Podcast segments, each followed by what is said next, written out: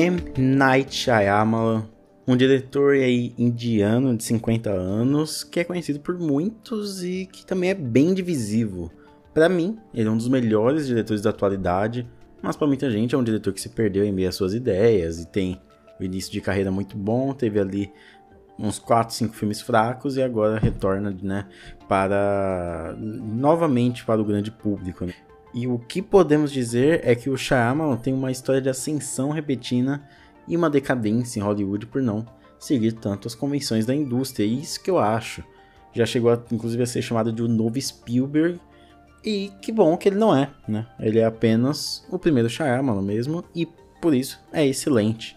Eu acho que ele vai totalmente contra esses movimentos de diretores de filme de ficção, fantasia, que eles apostam no, no, no sombrio e realista, mas o Shyamalan, ele aposta muito mais no elemento fantasioso do que em algo mais calcado nessa realidade. Ele não tenta tornar o fantástico em algo realístico, mas sim é, imaginar a realidade se chocando com a fantasia. E na maioria das vezes eu acho que ele consegue muito bem. Bom, eu tenho que admitir antes que eu não, assisti os dois primeiros filmes dele, que é Wide Awake e o Prey, Praying with Anger. São filmes que eu tenho curiosidade de ver em breve, mas eu não achei em streaming, não achei com muita facilidade, eu estava um pouco de preguiça de procurar mesmo. Então eu vou focar aqui do, do tempo dele é de 99, não sei se sentido pra frente. E além de todos que ele escreveu e dirigiu, ele também escreveu o roteiro daquele filme Demônio de 2010, sobre aquelas pessoas presas no elevador e uma delas está possuída. Não sei se vocês já viram. Atualmente ele também trabalha na elogiada série Servant, que eu só vi o primeiro episódio, eu curti bastante. E em breve ele também vai lançar o filme Old, que pelo primeiro teaser que já saiu aí eu já curti bastante o clima, tô ansioso. E no episódio de hoje eu vou ranquear os filmes deste que, para mim, é um dos melhores diretores da atualidade, meus, um dos meus diretores favoritos da atualidade. Meu nome é Alisson Cavalcante e esse é mais um episódio do podcast Colastron.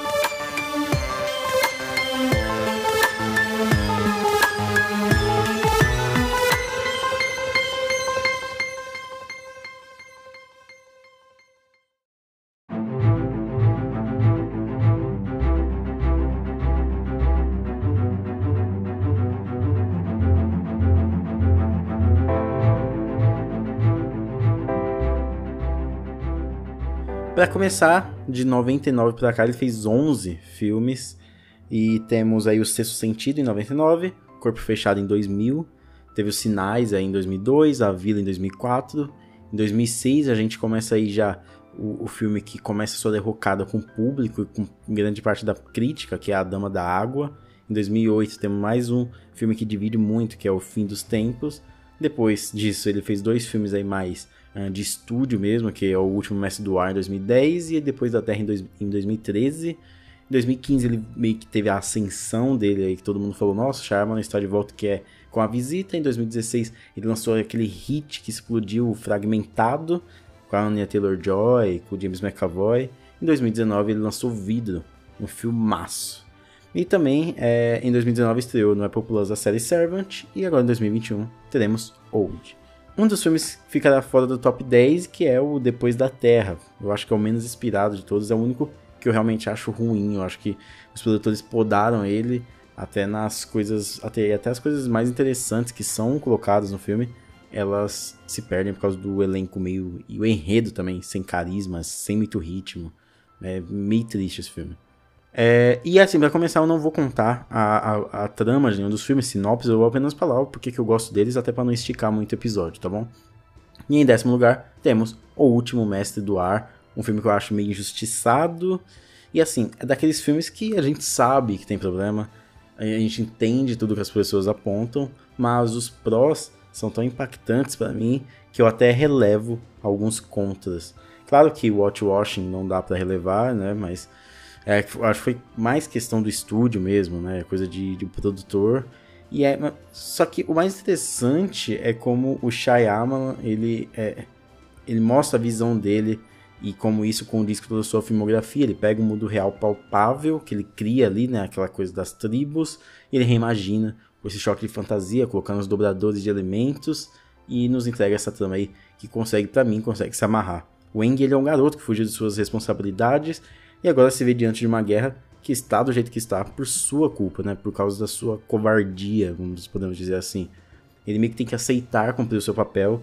É, eu gosto das coreografias dos dominadores, as cenas do mundo espiritual e as cenas de ação eu acho lindas. Tem um traveling lá no final que é dele dobrando água e congelando os caras. Eu acho muito bom, carregado pela trilha do James Newton Howard, que tá incrível também. E aquela cena dele como um avatar, né, levantando aquela grande onda para espantar os inimigos, eu também acho sensacional. É um filme perfeito. Eu sei que tem problemas, eu vejo alguns problemas, mas eu relevo por causa de muita coisa legal ali no meio. Em nono lugar temos A Visita, para muitos é o grande retorno do Shyamalan, e para mim também. É, depois do, do, do, Último Mestre do Ar, né, que eu ainda acho décimo lugar, né, e depois o Depois da Terra, que eu não curti.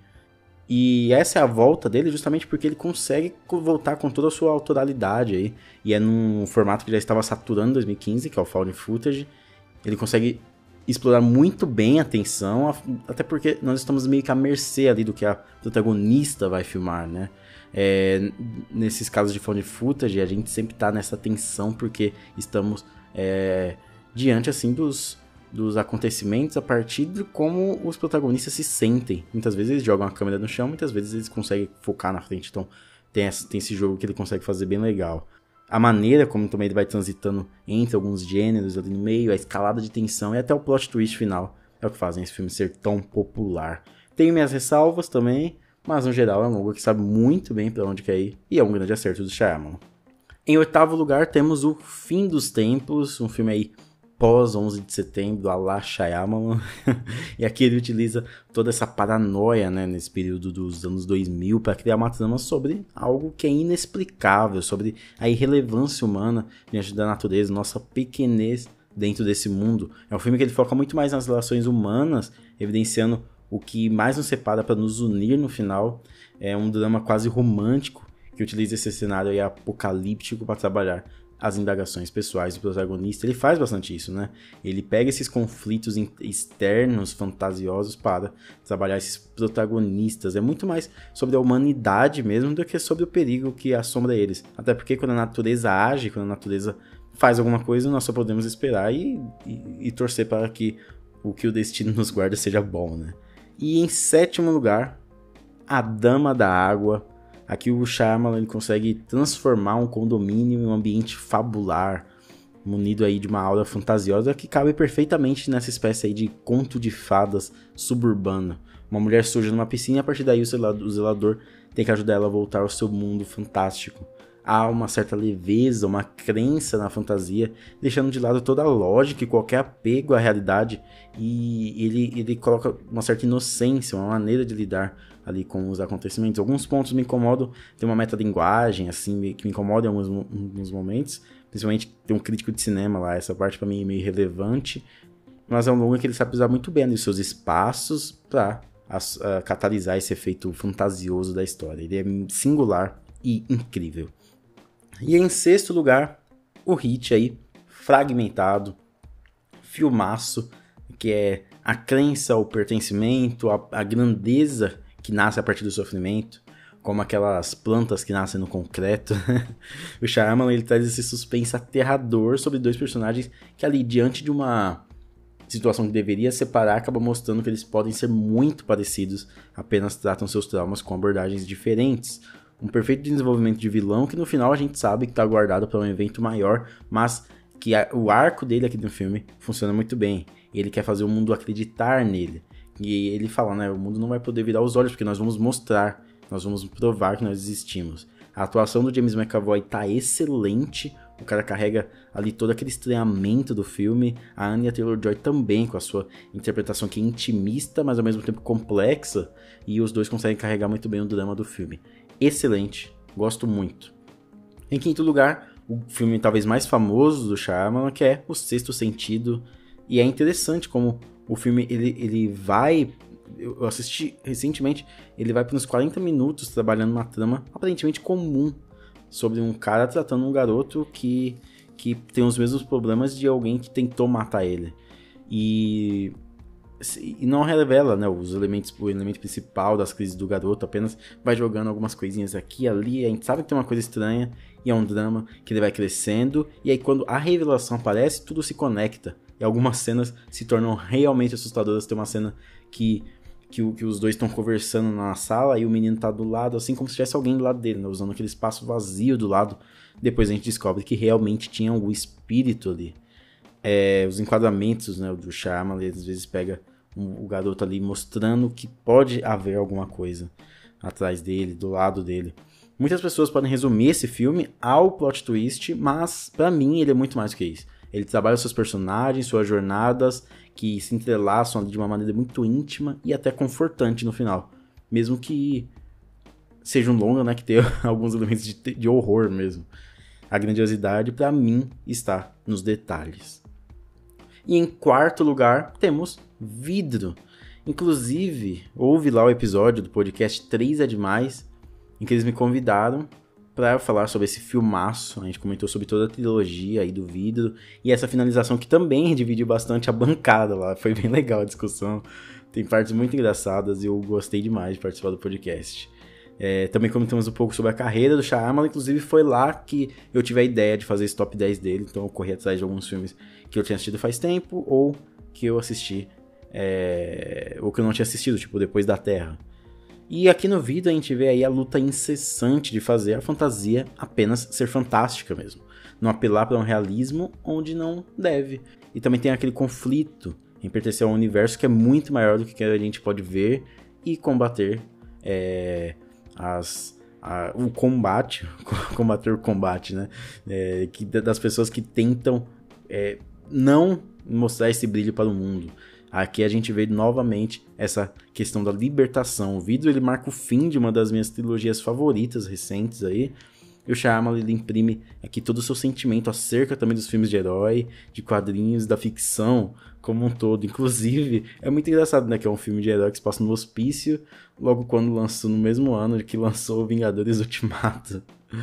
em nenhum momento o Shyamalan quer explicar ou deixar aqueles poderes realistas e ele. E, e, é muito interessante quando a gente vê que a antagonista é justamente alguém que quer trazer aquilo para a realidade, aquilo que quer, ela quer reter aqueles seres poderosos. Se em vidro, se no final a gente percebe que na verdade é uma história de origem, para Shyamalan pode significar para dentro de si um renascimento dele que foi ele finalizar essa trilogia que ele idealizou.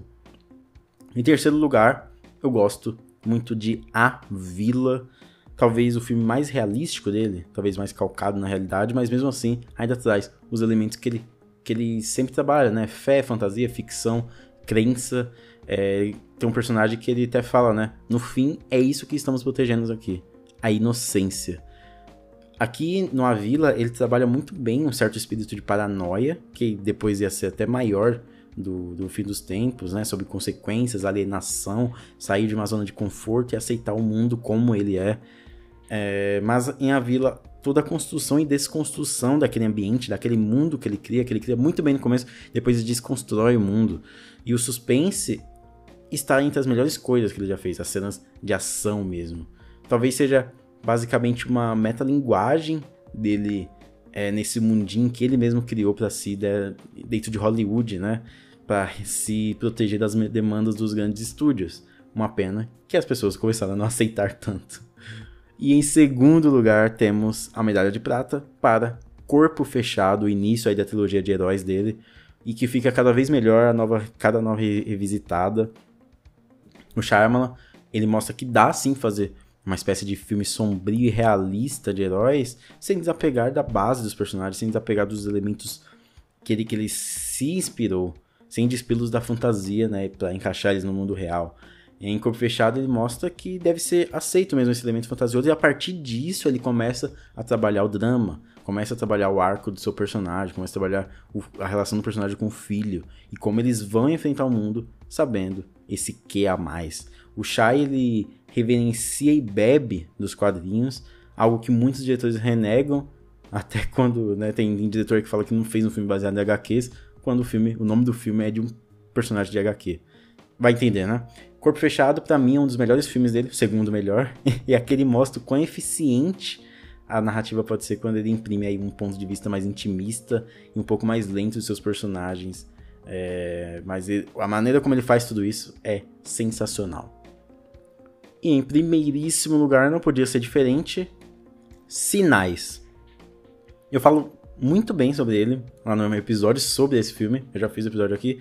Foi episódio antes do, do meu gravador chegar, então tinha qualidade de, de celular. Então não estranhe se vocês forem assistir. São 15 minutos eu falando. Mas é aqui que ele utiliza essa questão da crença, da fé mesmo, como uma força motriz, uma força de, de que muda mesmo a, a, trama. Os alienígenas estão invadindo a Terra e como que a gente vai se proteger? É, você é do tipo que acredita em sorte? Ou você acredita que tudo está interligado, que tudo está destinado? É, de certa maneira, um filme que ele termina até meio em aberto para o público, mas a jornada dos personagens se completa, a jornada do protagonista ali se completa, né? Ele finalmente sai dos quadrados, das janelas, né? Daquelas portas que ele nunca sai nos enquadramentos do, do diretor. Aqui o nosso diretor é indiano, faz seu melhor trabalho e também sua melhor parceria com James Newton Howard, que para mim é, também faz muito bem em Corpo Fechado, O Último Mestre do Ar. Sinais é um filme que sempre me encanta. É, eu sempre paro para rever aquela sequência final, na verdade, dos sinais verdadeiros né, sendo revelados. Aquela questão do bata com força, aquela questão do garoto ter o, ter, ter o asma, aquela questão da garotinha deixando os copos de água espalhados pela casa. É sensacional. Tudo aquilo se conectando é sensacional. E tem aquela trilha de fundo linda. Shyamalan é foda.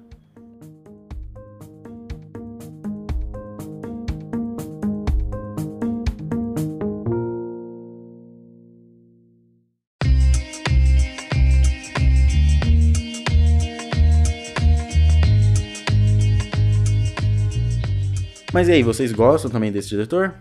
Vocês gostam do M. Night Shyamalan? Se vocês gostam, fala lá, fala quais seus filmes favoritos dele lá no post do Instagram. Se você comenta no post do Instagram, você ajuda bastante a página, sabia?